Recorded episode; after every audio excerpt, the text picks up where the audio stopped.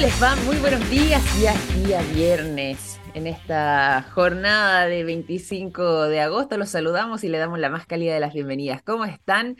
¿Cómo va la energía en este último día hábil de la semana? Bueno, acá nosotros ya resintiéndolo un poco más, ¿ah? había pasado tan rapidito esta semana y bien me costó muchísimo, muchísimo levantarme e inmediatamente me pregunté, ¿este cansancio, esta fatiga, será algo mío simplemente?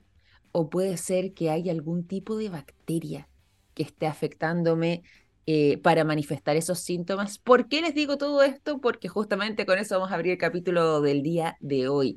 Se hizo un trabajo muy interesante ¿ah? para poder determinar la incidencia de eh, las bacterias, en este caso, eh, frente a lo que se dice es uno de los cuadros más habituales en las personas, sobre todo además en su día a día que los afecta de manera real, la fatiga.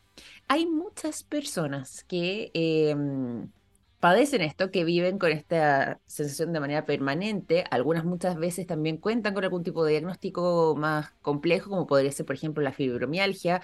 Eh, sabemos las implicancias que eso acarrea, o incluso también pacientes que eh, han estado eh, en el pasado con algún cuadro de COVID, pero que posterior a eso, en lo que ha sido su recuperación, incluso habiendo pasado no solo días, semanas, también meses, incluso años, manifiestan que su sensación de fatiga no disminuye, que se ha mantenido en el tiempo. Y esto invitó a un grupo de especialistas, eh, más que especialistas en realidad, de científicos ¿ah? de España, a realizar un trabajo con cerca de 900.000 personas, donde eh, les llamó la atención esta sensación de esta fatiga crónica y querían conocer e indagar un poco más respecto a eh, cuáles vendrían siendo sus causas. Se estima que cerca del 2%, entre el 2 y el 6, dependiendo del estudio, entre el 2 y el 6% de la población manifiesta tener algún tipo de em, fatiga crónica o esta sensación incluso también de cansancio. Bueno, en este caso em, se centraron en esta investigación para poder determinar cuáles vendrían siendo algunos de los componentes biológicos que pudieran estar incidiendo y frente además a una de las mayores dificultades que eh, existe para poder em, abordar una investigación de este tipo, como puede ser la ausencia de biomarcadores para diagnosticarla, es difícil eh, poder reconocer a qué grado de fatiga puede llegar incluso una persona. Sin embargo, el llamado síndrome de la fatiga crónica es conocido desde hace años, desde hace meses e incluso se establece que una persona puede llegar a padecerlo cuando ya han transcurrido más de seis meses y sigue manifestando esta misma sensación, sensación de cansancio, em, sensación de sentirse peor después de haber realizado algún tipo de esfuerzo físico o ejercicio, lo que es eh, un ánimo un poco más decaído, dolores musculares muchas veces, dolores de cabeza también, em, confusión, niebla mental, en fin. Y en esta investigación, este grupo de científicos españoles se dieron cuenta de que podía existir una relación entre una alteración en este caso además, de la microbiota intestinal, es decir, este ecosistema de microorganismos que habitan directamente en nuestro intestino y que son los encargados además de literalmente em, procesar, porque ellos se alimentan de lo que nosotros mismos comemos y van generando estas sustancias que terminan siendo sumamente útiles para nuestro intestino.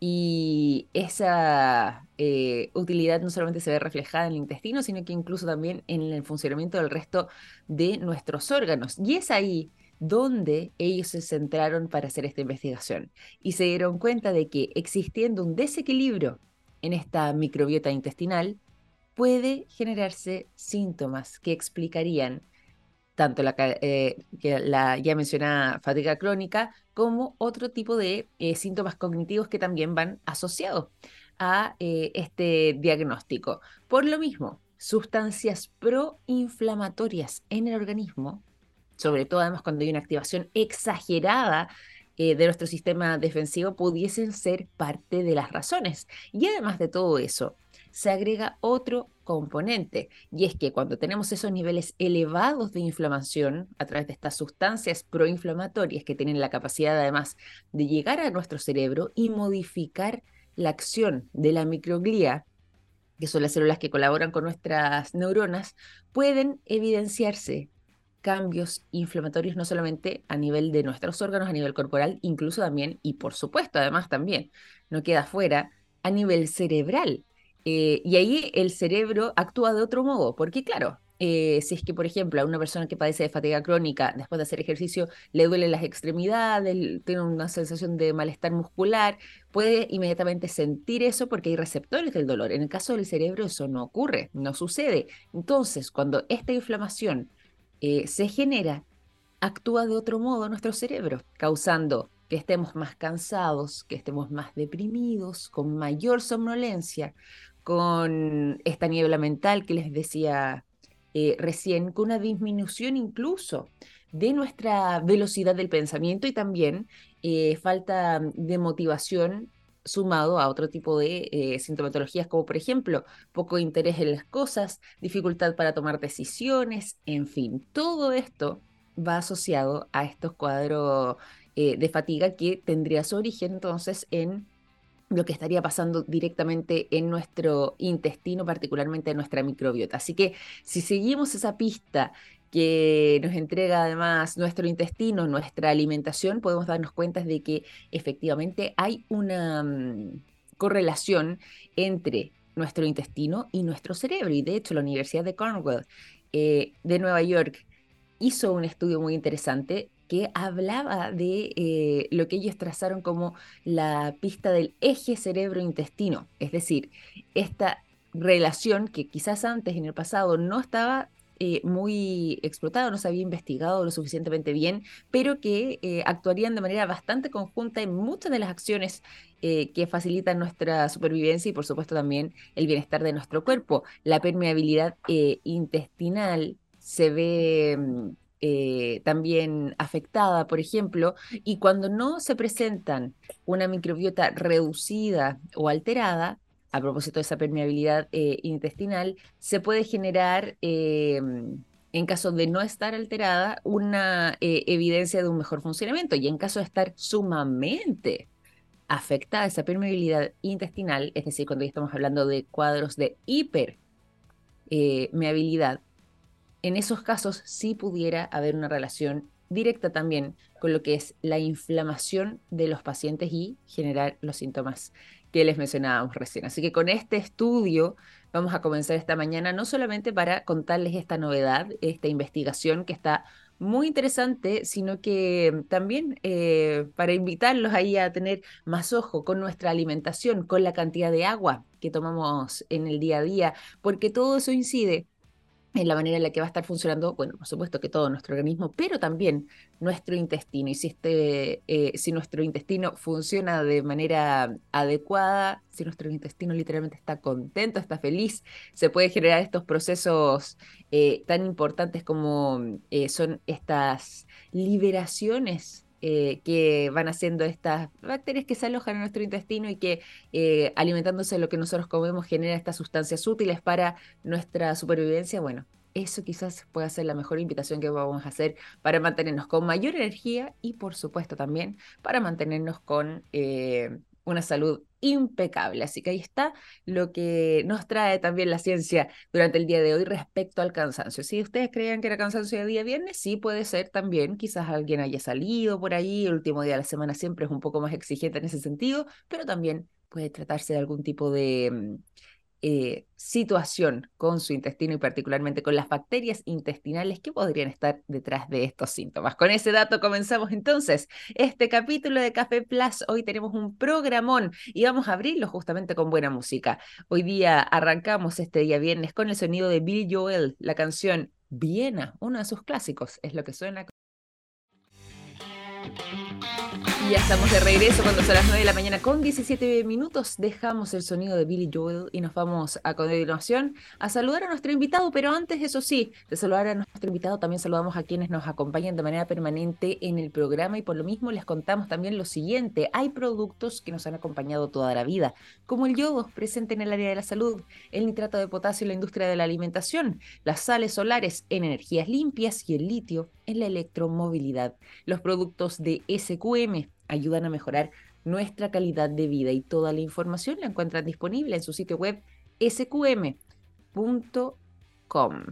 SQM que nos acompaña, que es uno de nuestros auspiciadores acá en el programa, les damos la más calidad de las bienvenidas, pero también en esta jornada a quien es el gerente general de SEIM, porque durante este día vamos a estar conversando respecto a, bueno, el trabajo que realizan en SEIM y sobre todo también eh, lo que ha sido eh, su trayectoria contando ya con 14 sellos de calidad. Vamos a estar preguntándole todos los detalles de esto y muchísimo más si queremos conocer, por supuesto, también su trabajo. Así que ya nos acompaña, como les decíamos recién, el gerente general de SEIM está junto a nosotros, José Antonio Díaz. ¿Cómo estás, José Antonio? Bienvenido a Café Plus. Muy buenos días. Muy buenos días, Victoria. Muchas gracias por la invitación y tener la oportunidad de conversar temas entretenidos de minería, así que saludar a todos quienes nos están escuchando temas entretenidos y temas además sumamente importantes, porque cuando estamos hablando del trabajo que ustedes realizan, directamente también estamos conversando respecto a calidad y sobre todo calidad que esté certificada a través de estos sellos.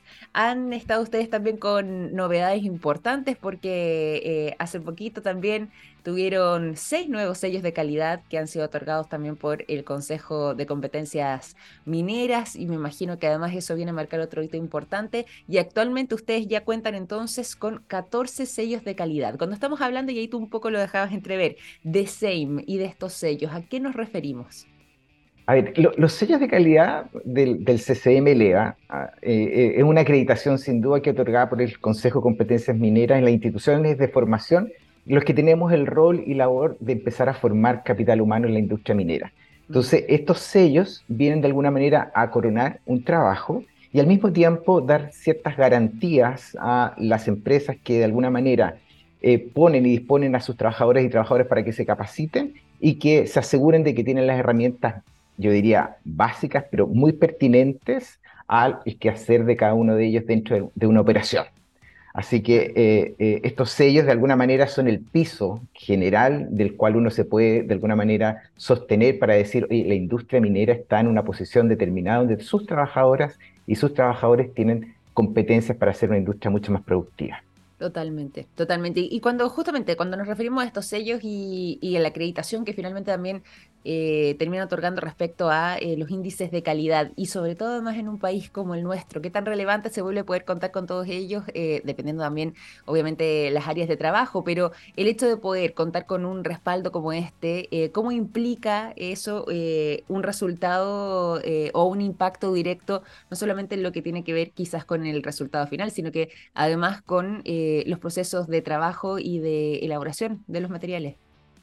Sin duda, lo, primero, mira, yo lo diría por, por dos líneas. La primera es que efectivamente a la institución que logra obtener estos sellos, obviamente el significado hacia la industria es bastante bueno, la aceptación por parte también de la industria dice, bueno, esta institución es seria, ¿ah? el, trabajar y formar capital humano no es una cuestión trivial, sino que es una cuestión seria, con mucha consistencia, con mucha disciplina, mucha metodología. Y por otro lado, desde de cara de la trabajadora o el trabajador, ser parte de un programa con estas condiciones también le otorga ciertas garantías de cara a la misma industria. Eh, puede, y de alguna manera, decir y tener em, acreditación respecto, esta es mi capacidad, estos son los cursos que yo he tenido, estos son los conocimientos mínimos de los cuales yo efectivamente he estado en capacitación o entrenamiento, y eso también le permite una mayor movilidad eh, eh, laboral dentro de la propia industria. Por lo tanto, estos sellos vienen a coronar yo creo que una dinámica tremendamente positiva dentro de la industria. Sí, me imagino. Y sobre todo también, bueno, lo que ha sido la línea de trabajo para ustedes, el hecho de poder eh, generar este desarrollo de competencias laborales, de formación de capital humano calificado, como mencionaba, sobre todo además en una industria tan importante como es la minera para nuestro país, eh, la que además mayores riquezas también nos otorgan a nivel nacional, la que genera además una cantidad de empleo significativo a lo largo de, nuestro país en distintos territorios y por lo mismo es una actividad también tan relevante. Cuando estábamos hablando ahí, y lo mencionabas también yo al inicio, eh, de estos seis nuevos sellos que se incorporan para dar este listado de 14 sellos, ¿podemos contarle a la gente cuáles vendrían siendo esos nuevos sellos de calidad?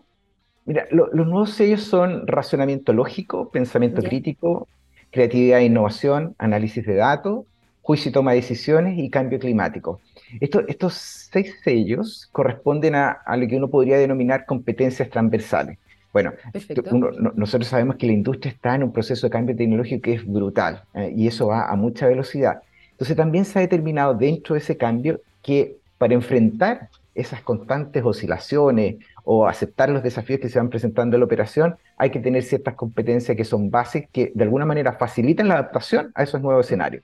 Estas seis competencias vienen a responder esa demanda. Por lo tanto, yo diría que cada trabajador o cada trabajadora debiera de alguna manera hacer cursos que tengan esta lógica en estos seis competencias que de alguna manera van a estar siempre eh, y van a ser siempre atingentes a la operación.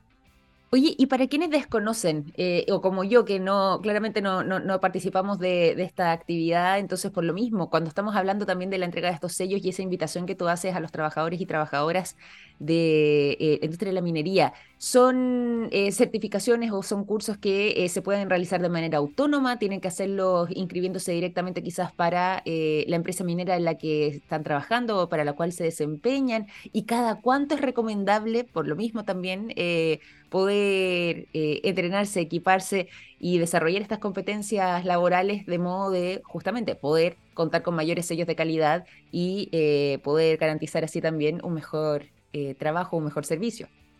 Una, una súper buena pregunta. Voy a ir de lo general a lo particular. Lo general, en la página del CCM Eleva, están todas las instituciones de distinta naturaleza que dan distintos cursos y están obviamente con estos sellos, estos sellos de, de certificación y de calidad.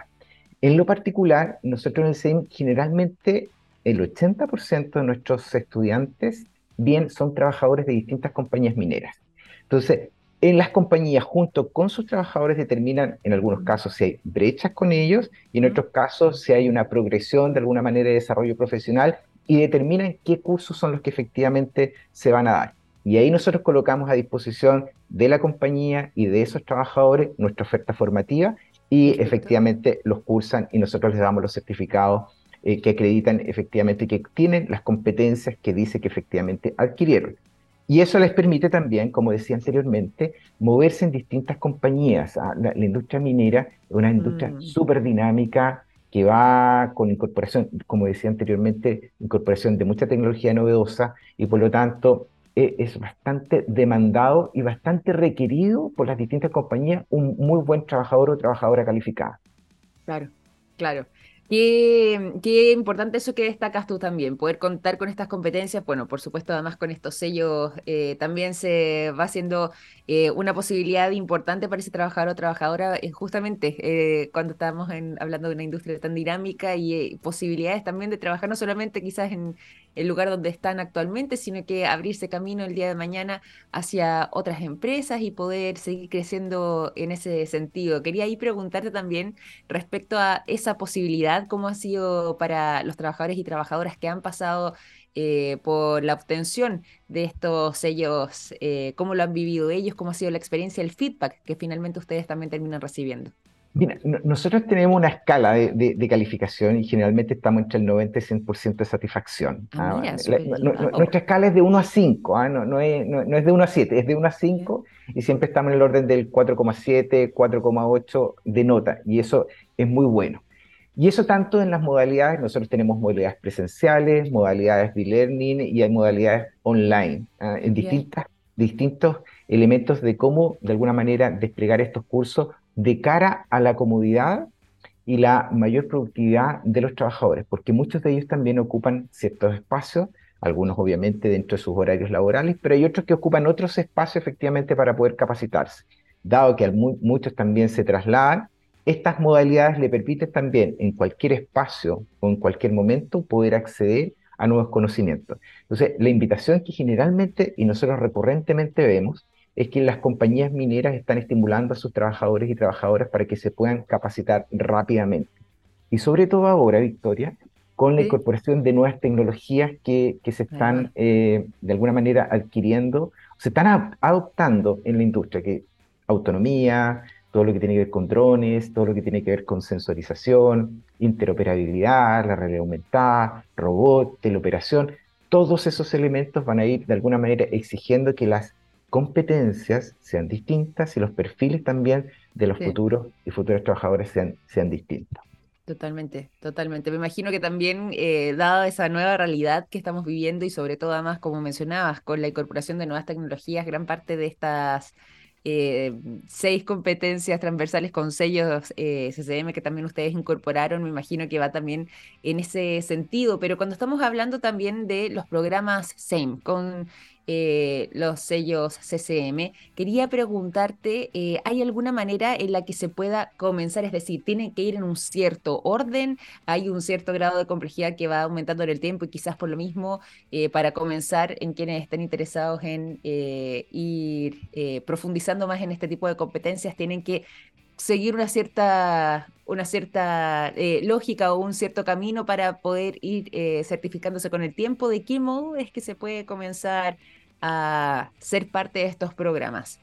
Mira, el, marco de cualificación en el cual se basan estas certificaciones tiene ciertos niveles, de un nivel eh, de, trainee, digamos, inicial hasta nivel 4, digamos, que equivale casi a supervisores. Ahí hay una progresión, hay un, hay un, hay, un desarrollo de carreras, para decirlo de alguna manera.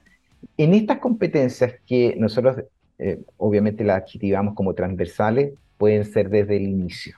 O sea, una persona que eventualmente se quiera, y, que puede ser también, de alguna manera le pueden servir para, distintas para distintas industrias, porque estamos hablando de razonamiento lógico, matemático, estamos hablando de mm. creatividad, estamos hablando de pensamiento crítico, análisis de datos, muy importante sobre todo en la incorporación de estas nuevas tecnologías que van a otorgar mucha información y hay que procesar esa información para ir ajustando la operación y ser mucho más productivo. Por lo tanto, estos niveles yo diría que son desde el nivel básico inicial, donde uno podría eventualmente sentar las bases para una progresión de acuerdo al interés de la, del o la trabajadora en las distintas líneas o áreas donde se pueda y quiera desempeñarse en, en la industria minera.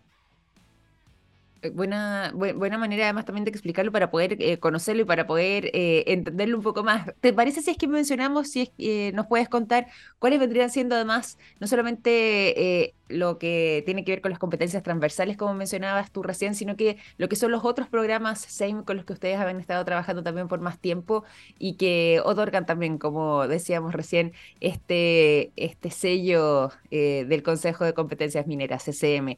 ¿Cuáles son los programas adicionales? con los que ustedes también han estado trabajando. Sí, nosotros tenemos ocho, ocho, programas adicionales. Estamos hablando de operación base planta concentradora, operación base, eh, operación base planta, operación de camión de alto tonelaje, formación de instructores. Este es un punto bien importante porque formamos instructores, muchas compañías también nos pide que formemos instructores dentro de las propias compañías para que la capacitación sea permanente dentro de ella y nosotros, obviamente, nosotros estamos muy ligados a la industria, decimos que trabajamos junto a la industria, por lo tanto eso también es parte de nuestro, de nuestro quehacer. Eh, el mantenimiento electromecánico de equipos móviles, y eso lo tenemos en una modalidad de learning, o sea, una parte acá en nuestras instalaciones, otra parte online. El mantenimiento eléctrico, instrumentista, mantenimiento mecánico, a ver, que no se me olvide ninguno, si no, si no mi equipo me, me va a matar mantenimiento eh, mecánico base de equipos fijos y mantenimiento mecánico base de equipos móviles. Y ahí están los ocho, ocho cursos que nosotros efectivamente tenemos. Qué buena. Y me gusta que además tenga esta modalidad de learning. Me imagino que con la pandemia, ¿no? Se habrá incorporado o siempre han trabajado con, eh, tanto de manera presencial, pero también eh, de manera digitalizada o online. Mira, antes de la pandemia nosotros ya habíamos experimentado con algunos cursos, yo diría tímidamente, porque uno de los elementos también que había que hacer, eh, lograr la aceptación por parte de la industria que estos procesos formativos tienen tanto o, mejores resultados en algunos casos que eh, estar presencialmente en un taller o en una sala de clases, digamos. Entonces, con la pandemia facilitó mucho el, de alguna manera, el poner a disposición estos cursos, vimos los resultados y la evidencia indicaba que en ciertos, en ciertos cursos los resultados eran mucho mejores que efectivamente que hubiesen venido a una sala de clase, hubiesen estado en un taller en particular. Hay cosas que no se pueden reemplazar, pero sí tenemos ciertos elementos también que ayudan y facilitan y aumentan la velocidad de aprendizaje. Por lo tanto, la tecnología también incorporada en los procesos mineros, pero al mismo tiempo incorporada en los procesos metodológicos de formación, es una ayuda, pero tremenda, tremenda. solamente un dato, Victoria. A ver, una, por favor. Una hora de, de clases en una sala normal eh, tú lo sustituyes por 15 o 20 minutos con realidad aumentada, por ejemplo, eh, eh, para, para, y adquiere las mismas competencias y los mismos conocimientos. Entonces, qué impresionante. La eficiencia es mucho más rápida porque están aprendiendo, viven, están en un mundo inmersivo y eso les permite rápidamente linkear la teoría con la realidad en ambientes seguros, también em, con no, elementos de traslado, por lo tanto es muy eficiente son los, los procesos. Oye, pero qué impresionante además lo que nos decías y hacer esa comparación es bien contundente y bueno, totalmente significativo a la hora de poder entregar este conocimiento y el aprendizaje, por supuesto, de quienes estén realizando cualquiera de estos programas. Muy eh, interesante. ¿Cuántos datos, o sea, perdón, cuántos datos? ¿Cuántas personas, tenemos el dato ahí de cuántas personas ya han pasado por alguno de nuestros, o sea, de los programas, digo, que, que ofrecen también ustedes y que hoy por hoy están orgullosos también de contar con los sellos eh, de calidad eh, frente a los programas que ha realizado? Mira, eh, los datos del 2022, nosotros ah, pasaron por CEIN. CEIN tiene una sede en Iquique, una, una, una sede en Santiago, en, Providencia, chiquitita, un, edificio que podemos hacer, es muy versátil. Nuestra casa matriz acá en Antofagasta, tenemos también unos, unos espacios en Salamanca y en La Serena y pasaron por, por nosotros 30.000 personas el año 2022. Solo el 2022. Eh, solo el 2022. Em, y eso ha ido en un crecimiento permanente, constante, y uno ve el interés de la de los trabajadores de capacitarse. También, eh, obviamente, el interés de empezar a conocer las nuevas tecnologías, de empezar a adquirir las competencias dados los nuevos perfiles que eventualmente se están, se están requiriendo, algunas compañías con mayor o menor velocidad, pero todos en la misma dirección, eh, y por lo tanto también, y dado el interés de las compañías de contar con una fuerza laboral que les permita enfrentar los desafíos que la industria está en estos momentos. Así que yo creo que la industria minera sin duda, sin duda, es una tremenda, un tremendo pilar de desarrollo para nuestro país. Sin lugar a duda, ahí estamos completamente de acuerdo eh, y por lo mismo también poder contar con eh, este tipo de sellos de calidad y sobre todo además con programas que estén a la altura para poder eh, entregar un buen desarrollo de nuevas competencias laborales y por supuesto también eso va en beneficio no solamente de las compañías, sino que los propios trabajadores. Son instancias que nosotros valoramos y que apreciamos muchísimo y por lo mismo queríamos conocer un poco más respecto al trabajo que ustedes también han estado realizando durante el tiempo y también felicitarlos además por la incorporación de estos nuevos seis sellos tan... Eh, eh, atingentes también a lo que estamos atravesando con, eh, como mencionabas tú también, con eh, este foco en razonamiento lógico-matemático, creatividad e innovación, pensamiento crítico, análisis de datos, juicio y toma de decisiones y además cambio climático. Temazos además todos los que em, son las miradas que se están incorporando también en estos nuevos programas. Te quería pedir si es que nos pudieras entregar además eh, información de qué manera pueden las compañías o incluso quizás alguien que nos esté escuchando que es algún trabajador de eh, alguna de las industrias de la actividad minera y que quisiera ser eh, parte quizás de alguno de los programas o alguien que esté interesado en conocer más el trabajo de SEIM, ¿de qué manera lo puede hacer? Mira, lo, primero es www.sein.cl. Con C y vamos a explicar a la gente por si acaso, para que lo busquen bien. Es, eh, eh, Centro de Entrenamiento Industrial y Minero, que es sein.cl.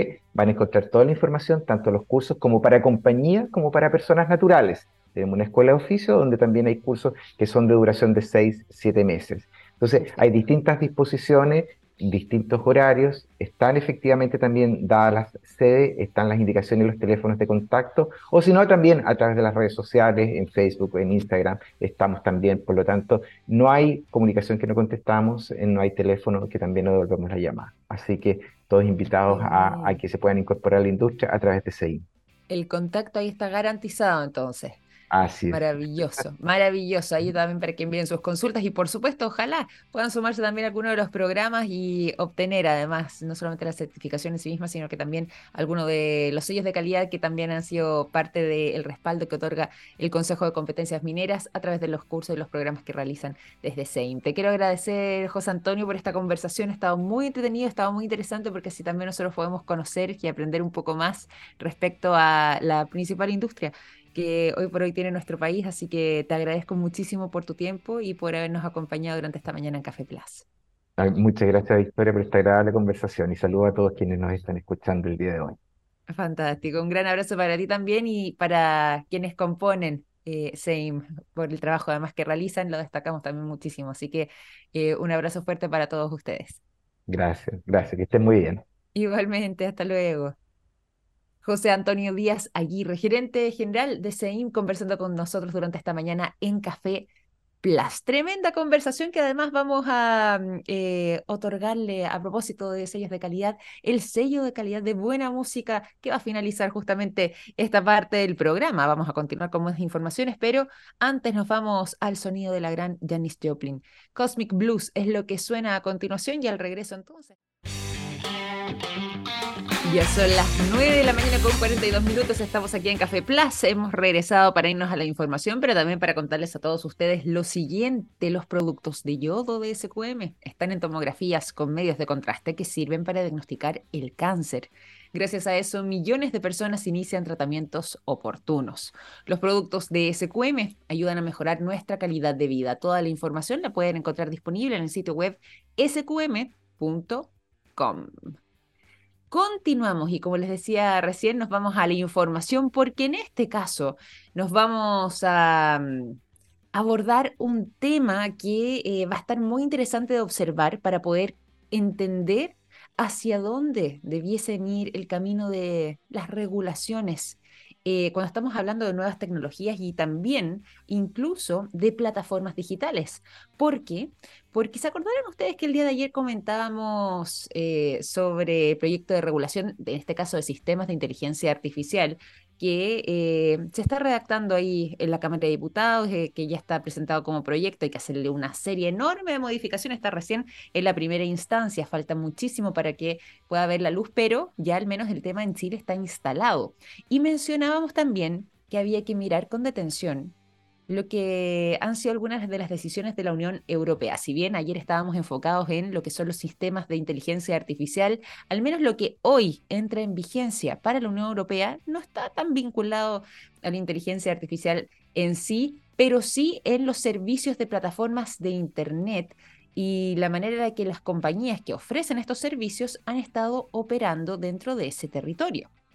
Y hay 19 plataformas importantes eh, y se incluye también buscadores digitales que desde hoy van a tener que comenzar a literalmente moderar parte de sus contenidos porque desde hoy comienza a regir la ley de servicios digitales de la Unión Europea, que lejos de ser una herramienta de censura, como habían dicho algunos, lo que intentaría buscar sería proteger, salvaguardar de buena manera la libertad de expresión y a los ciudadanos. Pero como decíamos recién, aquí hay dos tipos de voces. Claro, por supuesto que desde la Unión Europea dicen, no, esto no tiene nada que ver con la censura, ni mucho menos, no es eso lo que se pretende.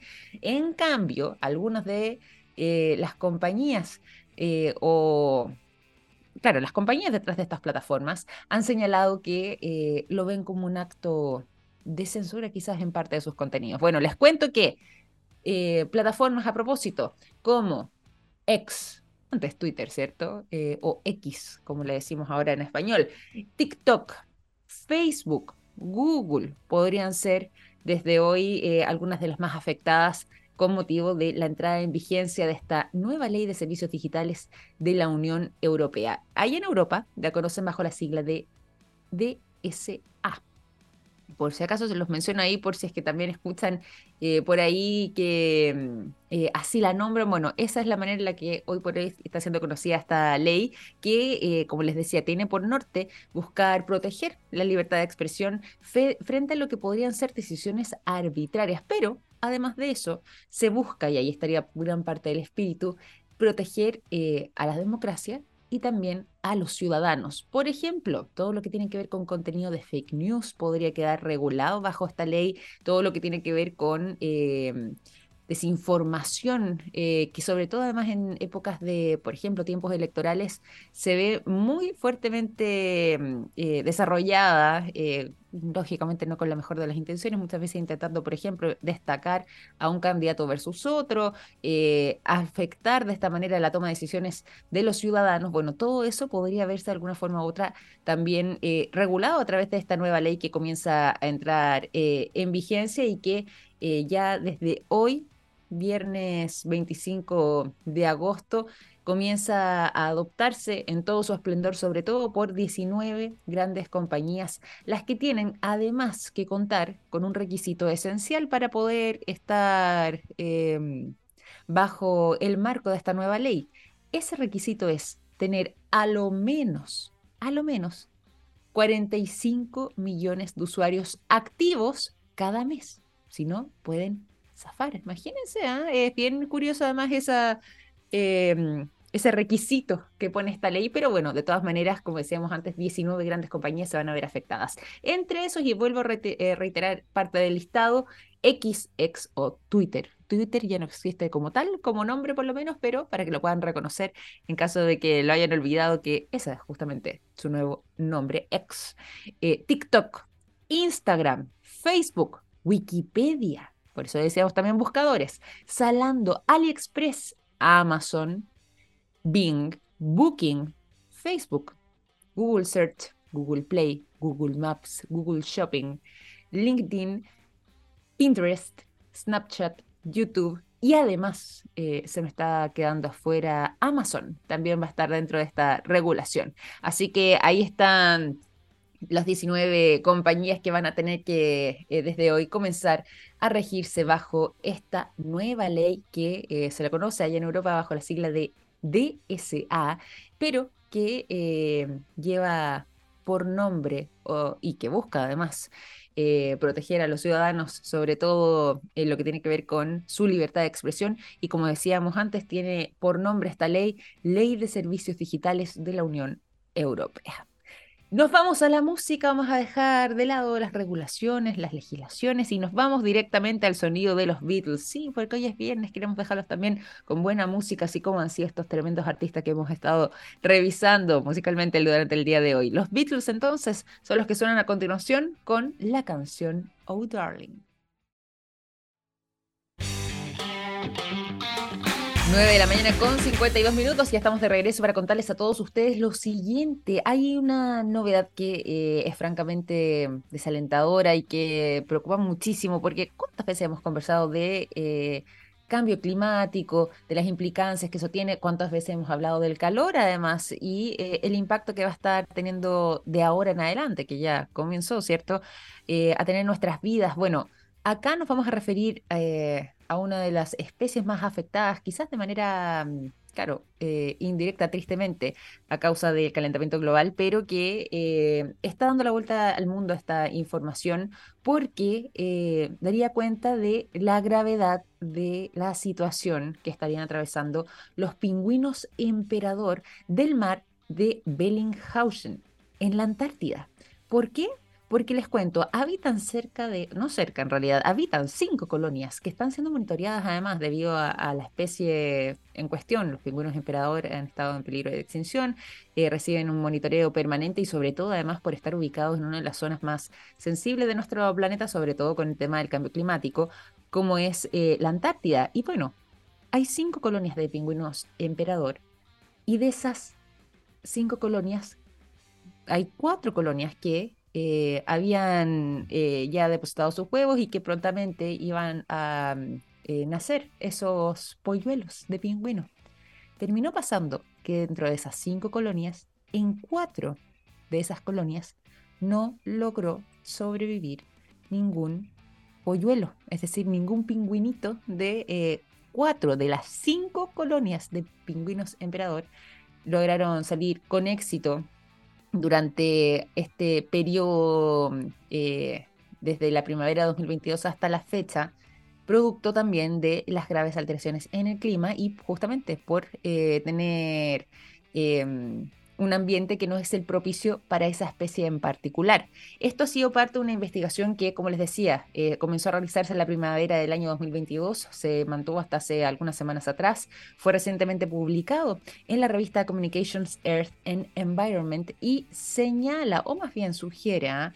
que parte de este mm, llamado, y así lo titulan, fracaso reproductor, sería consecuencia directa de la pérdida sin precedentes además, de hielo marino que se ha registrado en la Antártida y que eso estaría afectando a eh, lo que terminó ocurriendo con estas cuatro colonias de las cinco que habitan el territorio antártico donde ninguna, eh, ningún polluelo, ningún nuevo pingüino fue capaz de eh, salir del nido con éxito y sobrevivir justamente a causa de este cambio que han estado teniendo en ese territorio.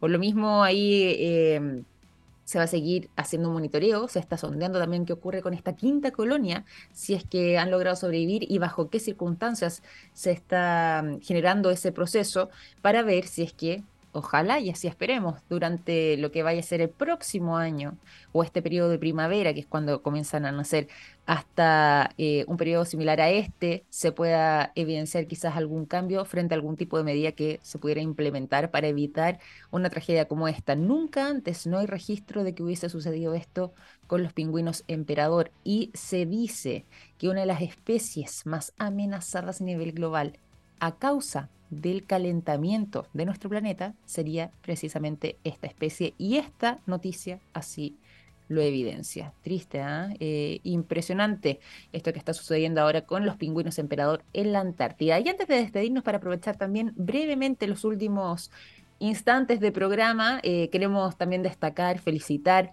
a quien es el nuevo Premio Nacional de Ciencias Exactas de este año 2023.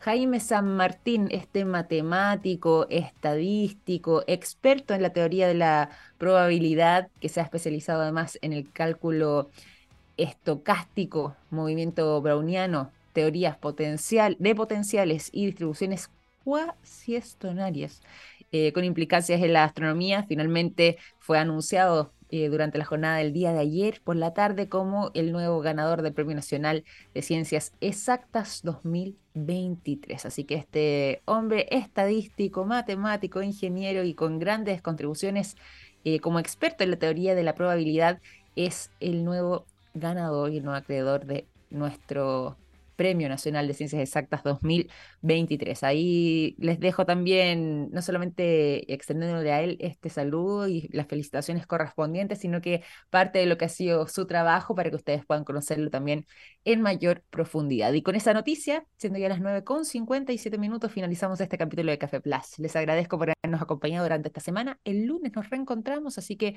descansen y que les vaya muy, pero muy bien durante esta jornada. Un gran abrazo, que estén muy bien. Chao, chao.